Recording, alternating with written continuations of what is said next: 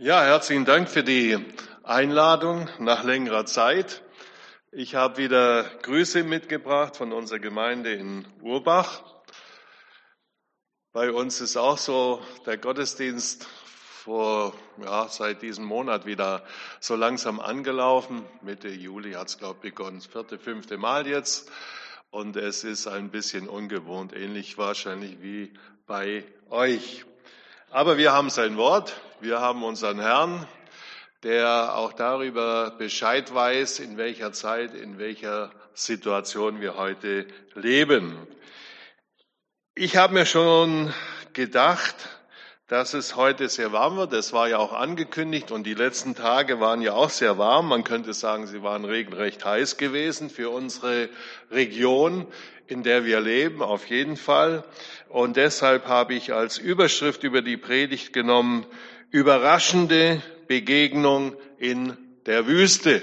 Und mit Wüste verbinden wir ja heißes Wetter, Dürre, wenig, wenig Vegetation, Sand, Staub und es ist richtig unangenehm. Und entsprechend dem Thema habe ich auch einen Text ausgewählt, einen bekannten Text. Ich denke, die meisten von uns werden ihn kennen und vielleicht auch einzelne von uns ihn sehr schätzen. Ich schätze diesen Text sehr. Ich freue mich, dass er in unserer Bibel enthalten ist. Ich lese uns am Anfang den ersten Vers vor. Er steht in der Apostelgeschichte, Kapitel 8, und zwar ist es der Vers 26. Da heißt es, aber der Engel des Herrn redete zu Philippus und sprach, steh auf und geh nach Süden auf die Straße, die von Jerusalem nach Gaza hinabführt und öde ist. Wie gesagt, ich nehme an, einen Text, den wir alle kennen und vielleicht auch einige von uns sehr schätzen. Ja, ich möchte uns ein paar Dinge sagen zu Philippus. Er ist einer der beiden Männer, die vorkommt in diesem Text und praktisch eine der beiden Hauptfiguren, so möchte ich es mal bezeichnen. Die Ausgangslage damals in der Gemeinde in Jerusalem war eigentlich sehr positiv, etwas, was wir uns alle wünschen. Ihr hier wahrscheinlich in Backnang, wir in Urbach. Es gab ein rasches Wachstum, aber man höre und staune, es gab auch innere Spannungen dort in der Gemeinde. Das sich ausbreitende und freimütige Zeugnis in der Gemeinde in Jerusalem hatte ein starkes Wachstum zur Folge und gleichzeitig gab es Unzufriedenheit bei den griechisch sprechenden Rückwandererwitwen, die im Alter zur Gemeinde in Jerusalem gekommen waren. Sie fühlten sich einfach vernachlässigt gegenüber den hebräisch sprechenden Witwen dort in der Gemeinde. Ja, man muss vielleicht genauer sagen, äh, sie fühlten sich vernachlässigt, benachteiligt gegenüber den aramäisch sprechenden Gemeinden, äh, äh, Geschwistern, Witwen vor allem dort in der Gemeinde. Es gab nämlich keine Sozialfürsorge, das wurde von der Gemeinde dort geleistet. Und die Witwen wurden auch sehr praktisch äh, versorgt. Es gab keine Rente, wie gesagt, keine Absicherung und sie wurden also von der Gemeinde mit versorgt. Neue Situationen erfordern neue Antworten, so wie die Corona-Situation neue Antworten erfordert in unseren Gemeinden, Stühle im Abstand, äh, vorsichtig, Gesichtsmaske auf bis zum Platz und so weiter. Alles ähnlich, denke ich, in den verschiedenen Gemeinden und Kirchen, auch in unserem Land. Aber auch Möglichkeiten, digitale Möglichkeiten, die äh, vielleicht nicht so im Blick waren. Aber ich weiß, ihr habt sehr technisch versierte Geschwister am Pult hinten. Und wir haben es auch gesehen vorher an den Liedern, die Sie eingespielt haben. Wunderbar, wenn solche Geschwister in unseren Gemeinden sind, die da sehr fit und sehr fix sind, um sich entsprechend umzustellen. Und damals war es auch so, neue Situationen erfordern neue Antworten. Zwei zentrale Aufgabengebiete werden genannt in dem Text in der Apostelgeschichte 6. Und zwar ist von der Wortverkündigung die Rede und von der Diakonie. Darüber haben wir ja schon gehört, von der Diakonie, dass die versorgt werden mussten, die Witwen, die keine Altersversorgung hatten. Und ein zweiter Schwerpunkt war die Wortverkündigung. Beides sind ja Ausdrucksweisen der Liebe Gottes zu den Menschen. Es geht Gott um das innere Wohlergehen, aber er möchte auch, dass es uns äußerlich wohl geht, soweit das möglich ist. Und das ist ja in unserer Welt heute auch sehr unterschiedlich in den verschiedenen Ländern. Und es war sehr schnell klar, sie brauchten mehr Mitarbeiter.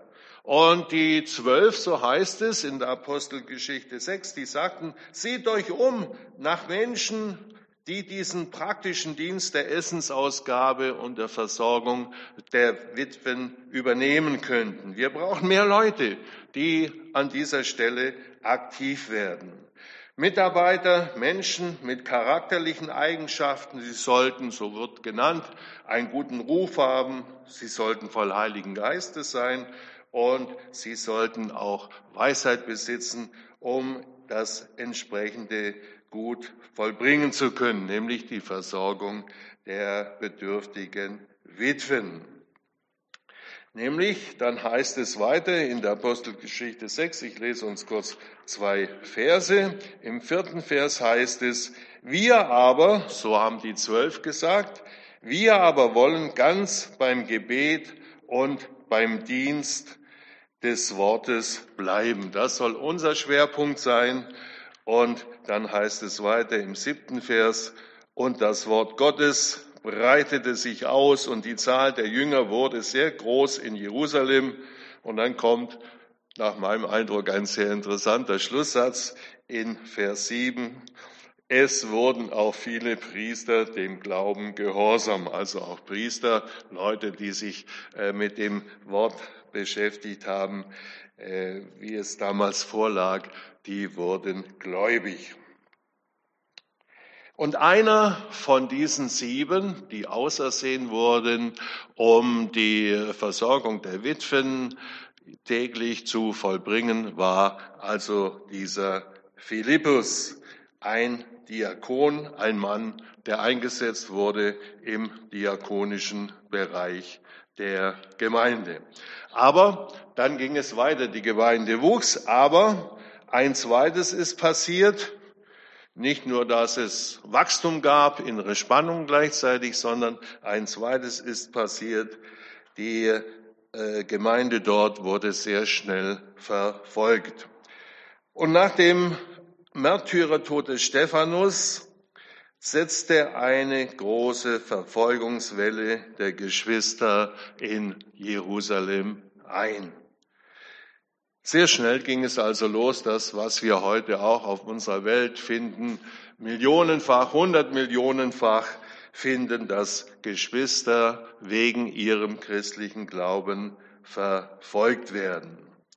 Und damals, so wird uns geschildert, ist es so passiert, dass Gott die Jünger, die Nachfolger, die gläubig gewordenen in Bewegung setzte. Das Evangelium wird ganz spontan und selbstverständlich in Judäa und Samaria ausgebreitet. Ich lese uns ein paar Verse aus dem achten Kapitel, wo das näher beschrieben wird. Dort heißt es, Kapitel 8 in den ersten Versen, es erhob sich aber an diesem Tag eine große Verfolgung über die Gemeinde in Jerusalem. Da zerstreuten sich alle in die Geländer Judäa und Samarien, außer den Aposteln. Und dann heißt es ab Vers 4 weiter, die nun zerstreut worden waren, zogen umher und predigten das Wort. Philippus aber kam hinab in die Hauptstadt Samariens und predigte ihnen von Christus. Und das Volk neigte sich einmütig dem zu, was Philippus sagte, als sie ihm zuhörten und die Zeichen sahen, die er tat. Denn die unreinen Geister fuhren aus mit großem Geschrei aus vielen Besessenen, auch viele Gelähmte und Verkrüppelte wurden gesund gemacht. Und ein wunderschöner Satz in Vers 8.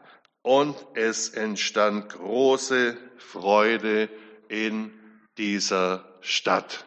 Es entstand große Freude in dieser Stadt. Das Evangelium wird also ganz spontan und selbstverständlich weitergegeben von Menschen, die auf der Flucht sind, die um ihr Leben kämpfen müssen, weil sie verfolgt werden wegen ihrem Glauben. Für mich ist das unheimlich beeindruckend und erstaunlich, wenn ich mir vorstelle, ich müsste wegen meinem Glauben auf die Flucht gehen und hätte noch innerlich die Freiheit und die Freude von meinem Glauben an Jesus weiterzusagen. Es ist, finde ich, beeindruckend. Und es ist auch beeindruckend von den Nachfolgern in der heutigen Zeit, die das tun. Sie werden verfolgt und sie entdecken immer wieder Möglichkeiten und ergreifen immer wieder Möglichkeiten, um freimütig von ihrem Glauben zu erzählen. Die Evangelisation ist nicht nur die Aufgabe, so habe ich mir aufgeschrieben, von besonders begabten Verkündigern. Und Gott sei Dank gibt es die auch, die eine besondere Gabe dafür von Gott bekommen haben, sondern sie besteht auch im Zeugnis, dass Christen auf ganz natürliche Art in ihrem Alltag durch Wort und Tat ablegen. Und da fühle ich mich angesprochen. Vielleicht fühlen wir uns da auch angesprochen in unserem Alltag, in Wort und auch in Tat, in Liebestaten, Menschen die Botschaft sehr praktisch und auch Wort durch Worte zu verkündigen. Und dann haben wir gehört, Gott bewegt die Herzen von Menschen durch die mündliche Verkündigung, durch den Philippus und durch die Wirkungen, die die Botschaft hervorruft. Okkult Belastete werden frei, Kranke werden geheilt in dieser zentralen Stadt Samariens. Ja, vielleicht war es Sichem, die das heutige Nablus. Und drei Schritte werden sichtbar. Menschen geben Acht auf die Botschaft, haben wir gehört.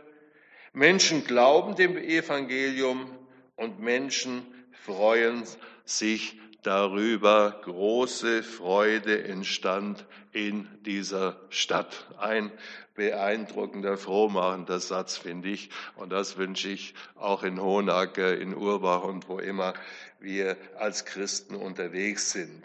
Auch wenn heute Menschen sich dem Evangelium öffnen, geschieht Veränderung. Ich denke, persönliche Veränderung passiert.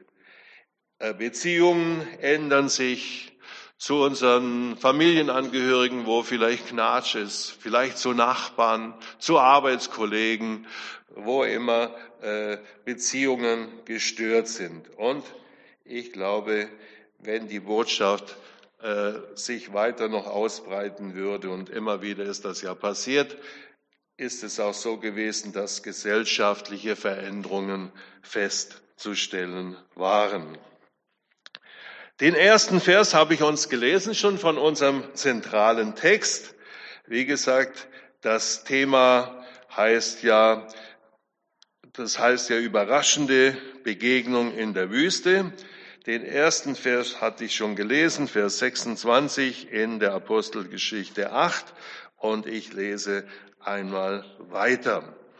Aber der Engel des Herrn redete zu Philippus und sprach, steh auf und geh nach Süden auf die Straße, die von Jerusalem nach Gaza hinab führt und öde ist. Und dann ab Vers 27, und er stand auf und ging hin. Und siehe, ein Mann aus Äthiopien, ein Kämmerer und Mächtiger am Hof der Kandake, der Königin von Äthiopien, welcher ihren ganzen Schatz verwaltete, der war nach Jerusalem gekommen, um anzubeten. Nun zog er wieder heim und saß auf seinem Wagen und las den Propheten Jesaja. Der Geist aber sprach zu Philippus, geh hin und halte dich zu diesem Wagen. Da lief Philippus hin und hörte, dass er den Propheten Jesaja las und fragte, verstehst du auch, was du liest? Er aber sprach, wie kann ich, wenn mich nicht jemand anleitet? Und er bat Philippus aufzusteigen und sich zu ihm zu setzen. Der Inhalt aber der Schrift, die er las, war dieser. Und dann wird hier in der Apostelgeschichte äh, zitiert aus Jesaja 53, der siebte und achte Vers. Dort heißt es, wie ein Schaf, das zur Schlachtung geführt wird, und wie ein Lamm, das vor seinem Scherer verstummt. So tut er seinen Mund nicht auf. In seiner Erniedrigung wurde sein Urteil aufgehoben. Wer kann seine Nachkommen aufzählen?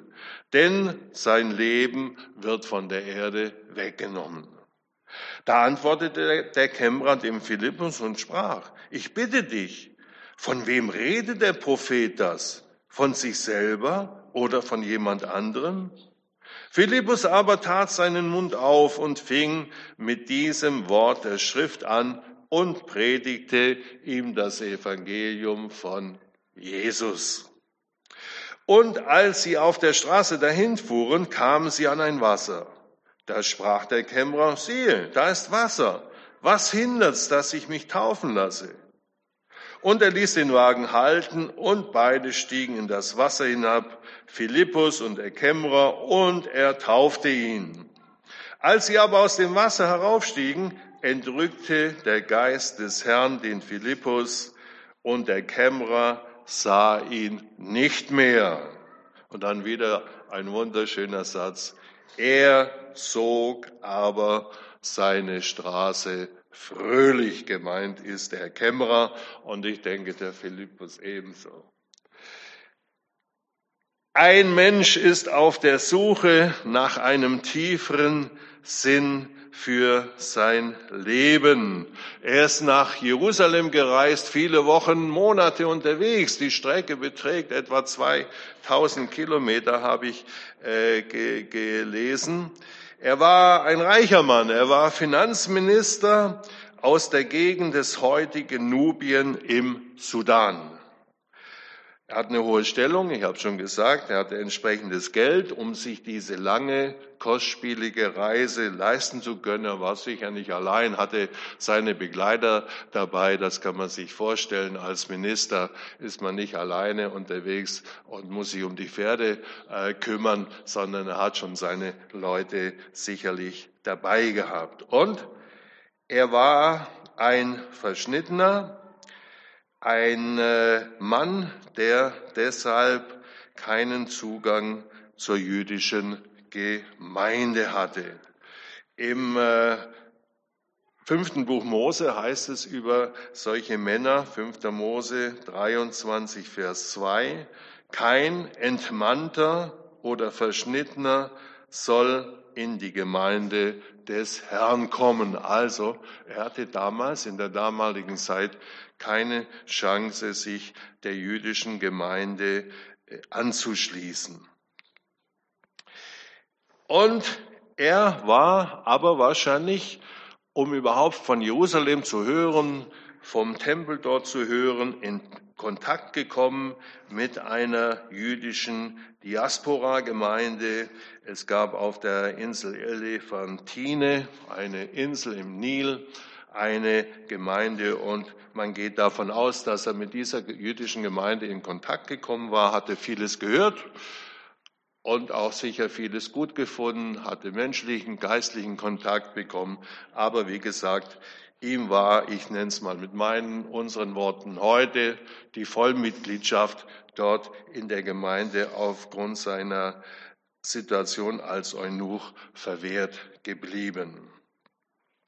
Und jetzt hatte er diese Wallfahrt, diese Reise, diese lange Reise nach Jerusalem äh, gemacht, aber man hat den Eindruck, dass er enttäuscht war. Das Gute, er hat sich eine Buchrolle mitgenommen, sicher für viel Geld erworben, weil diese Rollen ja sehr wertvoll waren. Sie wurden mit der Hand genau aufgeschrieben und wenn Fehler waren, wurde das wieder verworfen.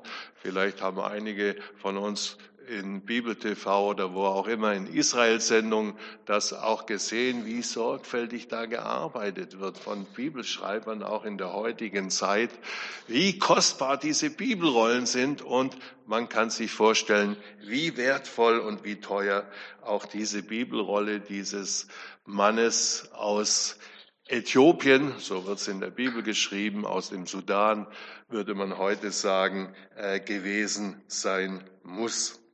Und jetzt ist er auf dem Heimweg. Er ist, wie gesagt, von vielem enttäuscht, weil der Zugang ihm auch dort verwehrt war in Jerusalem. Und er liest laut in seiner erworbenen Bibelrolle. Die Menschen damals haben sich da nicht geniert. Es war ja auch eine einsame Straße. Da hat ey, kein Mensch irgendwas gehört. Und er liest laut also in diesem äh, Bibelbuch. Und ich habe mich gefragt, kenne ich auch solche Menschen, die suchend sind, die enttäuscht sind, die vielleicht hier und dort gesucht haben nach einem Sinn ihres Lebens, nach einer tiefen Wahrheit, die sie befriedigt hat, die ihnen einen festen Grund gegeben hat. Und man kann sich vorstellen, so ein Mensch ist dieser Kämmerer aus Äthiopien gewesen.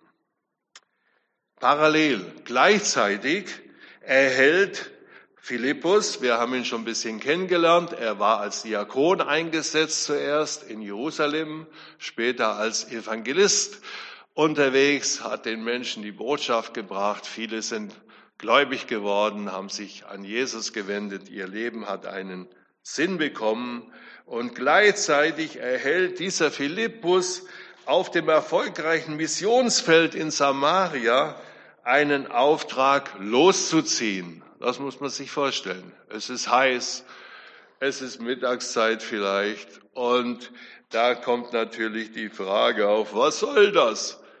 Ich habe doch hier meinen Auftrag, ich habe doch hier meine Aufgabe, ich kann doch nicht die Leute im Stich lassen. Wir sind doch gerade bei einem Missionsfeldzug. Es kommen viele zum Glauben, die brauchen äh, Unterweisung im christlichen Glauben.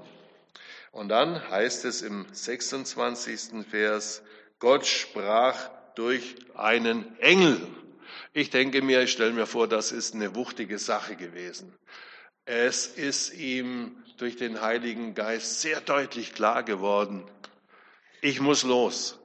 Ich habe da etwas anderes zu erledigen. Ich weiß zwar nicht, um was es genau geht, und das wusste er, denke ich, tatsächlich nicht. Ich muss los. Gott möchte Menschen gebrauchen. Das ist, denke ich, auch eine erstaunliche Sache. Er hat ja auch den Engel direkt, sage ich mal, hinschicken können zu diesem Kämmerer. Aber nein, er will, Gott will, dass dieser Philippus loszieht. Später, als er dann unterwegs ist, da heißt es im 29. Vers, der Geist sprach zu Philippus. Also er war dann schon unterwegs und Gott hat gemerkt, er ist darauf eingegangen. Und ich habe mich wieder gefragt, ich frage uns alle, haben wir das auch schon erlebt, dass uns etwas klar geworden ist, vielleicht in der Stille beim Bibellesen oder auch sonst im Lauf des Alltags, dass wir vielleicht jemand an, ich sage mal drei kleine Beispiele, dass wir vielleicht jemand anrufen sollten. Mensch, ich habe schon ganzen Tag an den und die gedacht, vielleicht sollte ich mal anrufen. Oder vielleicht, dass wir mal hingehen, vorbeifahren sollten, vorbeigehen sollten, mal klingeln. Ist alles in Ordnung bei dir? Kann ich dir irgendwie helfen? Hast du Sorgen? Bedrückt dich irgendetwas?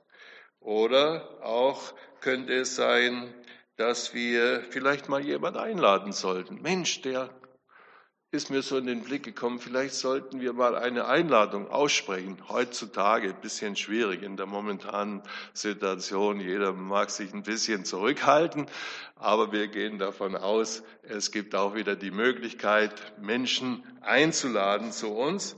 Und vielleicht kennen wir sowas. Und mein Eindruck ist, dass man oftmals, ich jedenfalls, auf dem Schlauch stehe und erst hinterher denke ich, hätte ich doch. Jetzt war das vielleicht eine Möglichkeit, die Gott mir geben wollte und ich habe es nicht kapiert, ich habe es nicht verstanden, ich bin nicht drauf eingegangen, weil der Alltag mich so in den Beschlag genommen hat, dass ich gar nicht gemerkt habe, Mensch, es gibt noch Dinge, die noch vielleicht viel wichtiger sind als meine Alltagsgeschäfte schön sauber zu erledigen, das zu erledigen, was ich mir so in meinem Alltag vorgenommen habe. Und oft ist so mein Eindruck bei mir, vielleicht auch von einigen von uns, dass solche Möglichkeiten, solche Geschichten dann oftmals hier zu Ende sind. Und mich macht es dann immer traurig, wenn ich hinterher merke, hätte ich doch. Es wäre doch eine gute Möglichkeit gewesen, äh, das jetzt zu tun. Aber beim Philippus war es anders. Er geht auf diese Herausforderung ein. Er weiß nicht, was es soll, was es bedeuten soll, was Gott da mit ihm vielleicht vorhat. Er lässt sich nicht abhalten, nicht von der Hitze des Tages. Und in der Wüste ist es nicht nur im August und im Juli heiß, da ist es fast das ganze Jahr, Jahr heiß. Äh, ich denke, in unserer Gegend, da haben wir vielleicht 20 solche Tage, wo es mal über 30 Grad geht, aber dort ist es ja öfter so heiß. Er lässt sich nicht von der Hitze abhalten, nicht von der Tageszeit, nicht von der einsamen Gegend in die er dort losgeschickt wird. Später, als er vielleicht von weitem diesen Mann auf seinem vornehmen Karren sieht, hat er auch keine Bedenken. Mensch, das ist ja ein hochgestellter und ich einfacher Evangelist. Was habe ich dem wohl zu sagen? Nein, er lässt sich nicht abschrecken. Vielleicht sah der Mann auch ein bisschen anders aus, wie er es gewohnt war.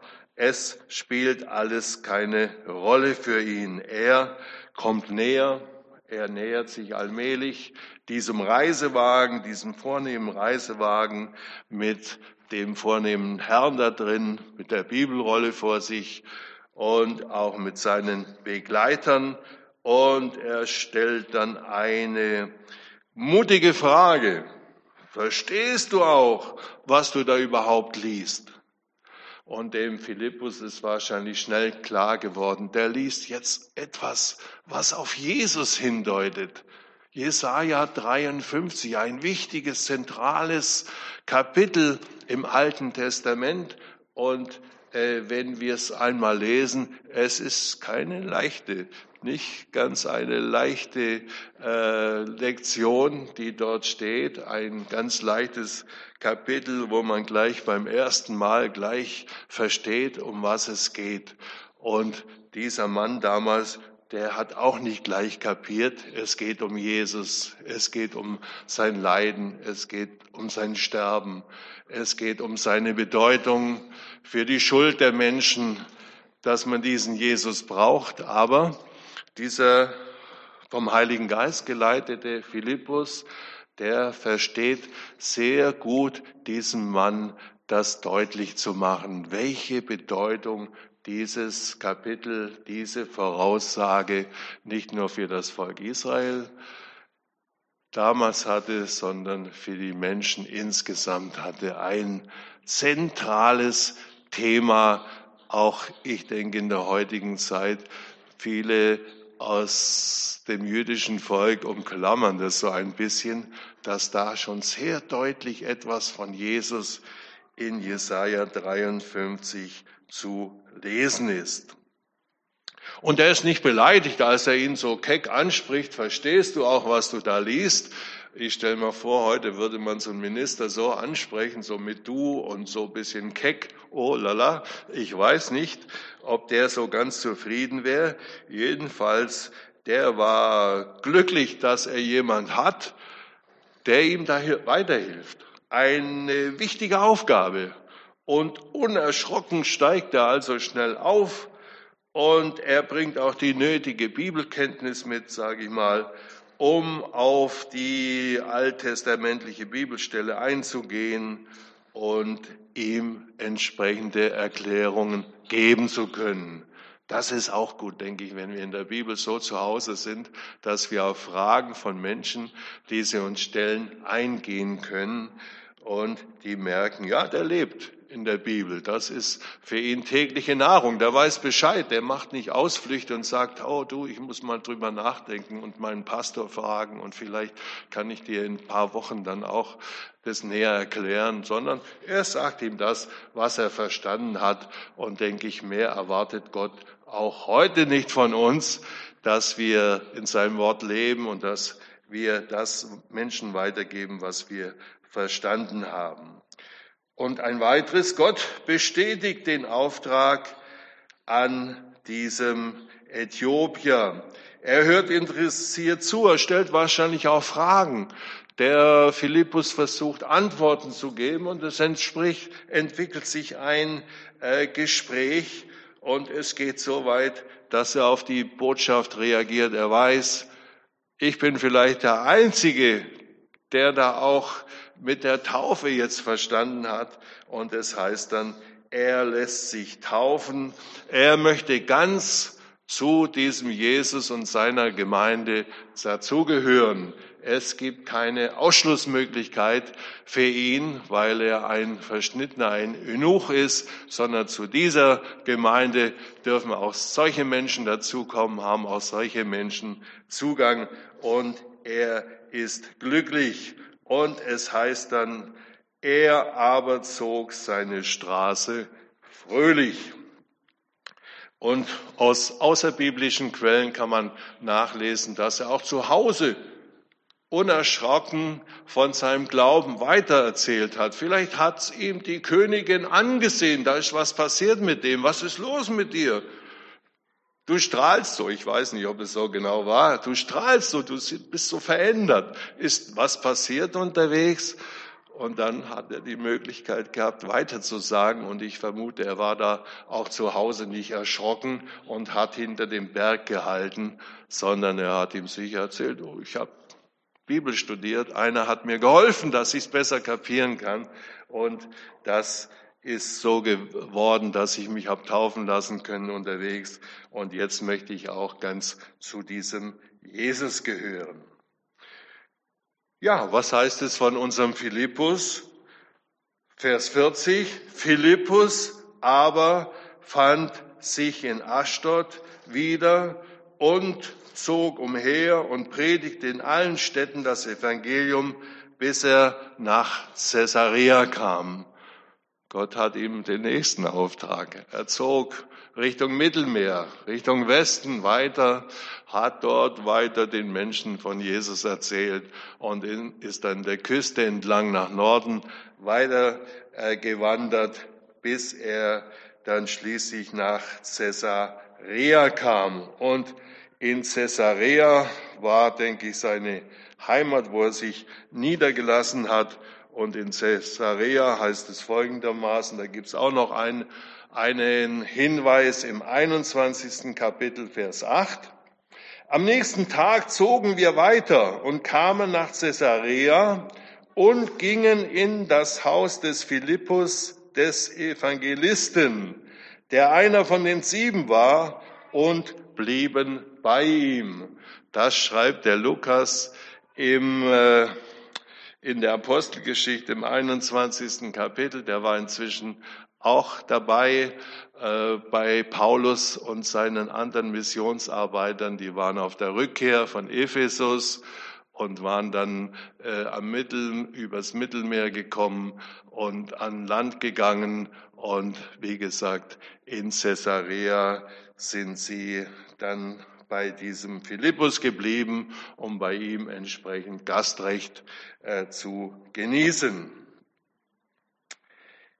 Das ist die Begegnung, die überraschende Begegnung in der Wüste. Und es kann uns auch passieren auch in unserer Situation, in unserer Welt, in der wir leben. Es muss nicht so heiß sein wie damals und wie wir es zurzeit haben, aber es kann immer wieder tagtäglich bei uns auch passieren. Und ich wünsche uns ein Dreifaches.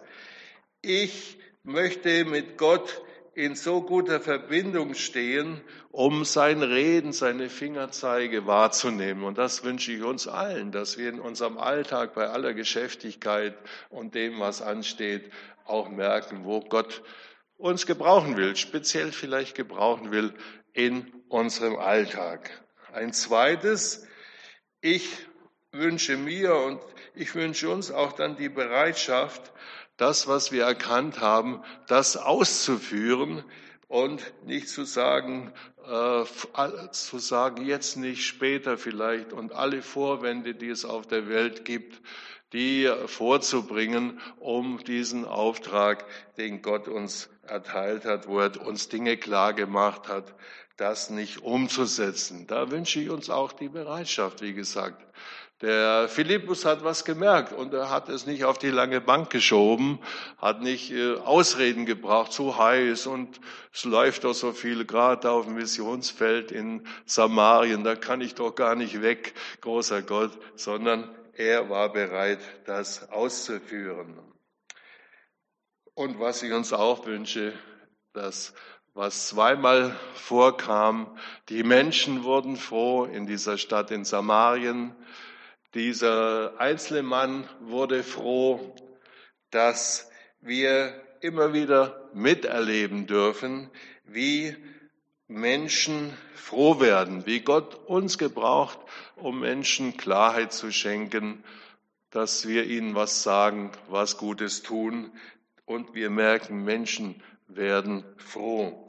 Paulus hat es im Korintherbrief so ausgedrückt, 2. Korinther 1, Vers 24, wir sind Gehilfen eurer Freude. Und das wünsche ich mir, das wünsche ich uns, dass uns das oft passiert auf unserem Wege als Christen unterwegs in Weiblingen, Urbach und wo auch immer, dass wir Gehilfen seiner Freude sind, dass wir Menschen, dass wir merken, Menschen werden froh, indem wir ihnen etwas Gutes sagen, etwas Gutes tun. Und ich denke, Gott lässt sich nichts schenken, es spielt auf uns zurück und wir, wir haben auch den Eindruck, es macht auch uns selber froh. Gott beschenkt uns auch dann mit großer Freude. Gott segne euch, Gott segne uns gemeinsam in unserem Christsein im Alltag. Amen.